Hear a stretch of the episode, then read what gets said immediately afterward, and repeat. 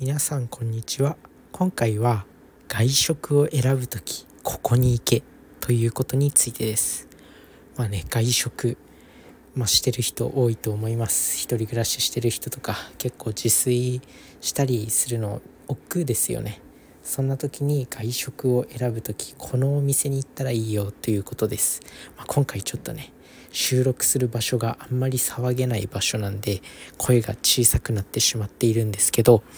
まあ、ご了承くださいということで、まあ、なるべくマイクに近づけて喋りたいと思います、まあ、そんな中でまあ、外食を選ぶならこのお店がいいよっていう管理栄養士がおすすめするお店ですね。それはどこかというと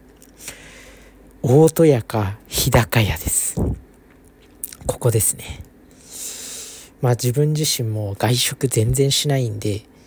まあ、大戸屋行った時ないです。日高屋は、まあ、今回ね、初めて行きました。人生で初めて日高屋に行きました。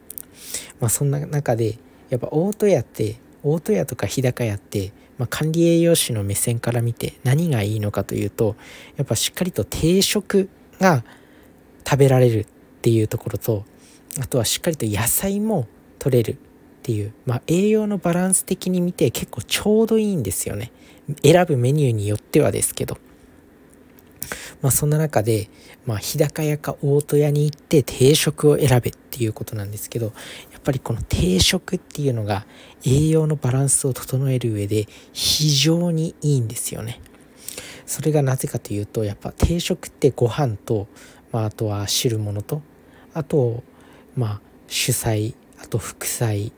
あとちょっとした付け合わせがあったりとかしてでそのバランスが非常にいいと。で自分自身もやっぱ管理栄養士としていろいろ学んでるんですけど、まあ、1日の必要な食事っていうのは主食、まあ、炭水化物となるもの。そして副菜、まあ、野菜とかそういう小鉢みたいなもの。あとは主菜、まあ、メインのおかずとなる、まあ、肉魚豆とかそういうものですね。それがメインになるまあタンパク源となるもの。であとはフルーツとかあとは乳製品とかそういうビタミンミネラルミネラルになるものですね。骨を作ったりそういうものになるのがバランスよく取れるっていうのが理想的な食事なんですよ。それがそのバランスが非常に取れているのがこの定食の形式。でこれって結構日本にしかなかったりするんですよね。だから日本ってユネスコの無形文化遺産にこの和食っていうものが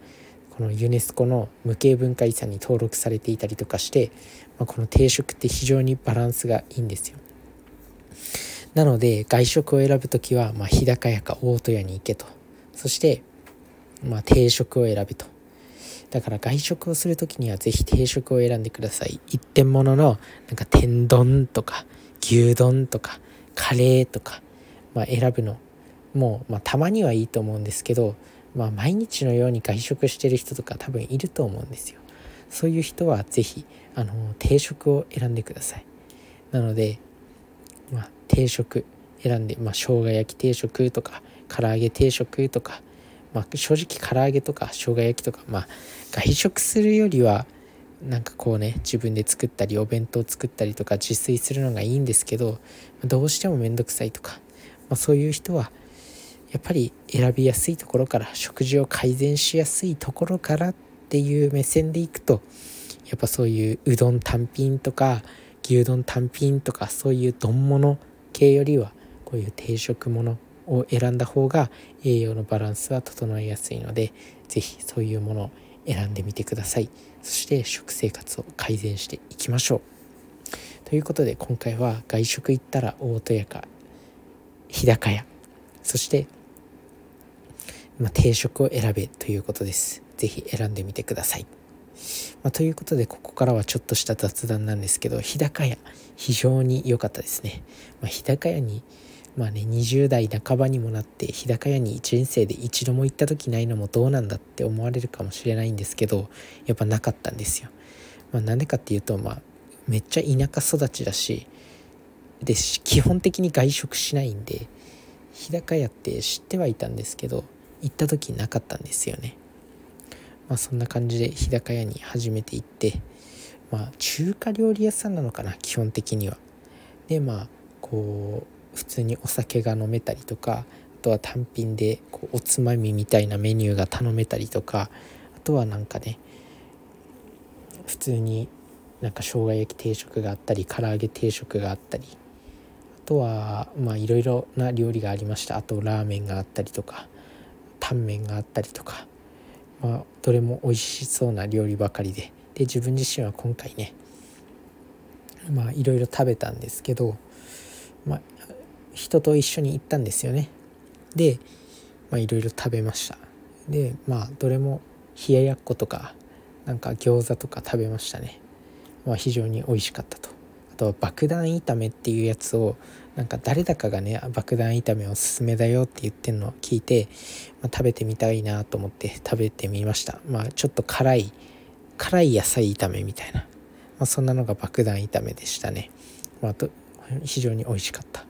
あとはタンメンを食べましたで野菜もふんだんに使われていてまあ良かったですねなので、まあ、毎日行くのはあんまりいいとは思わないけどやっぱ自炊が一番だとは思うけど、まあ、そういう時たまに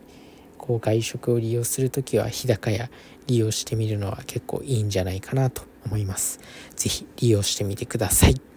それじゃあね、バイバーイ。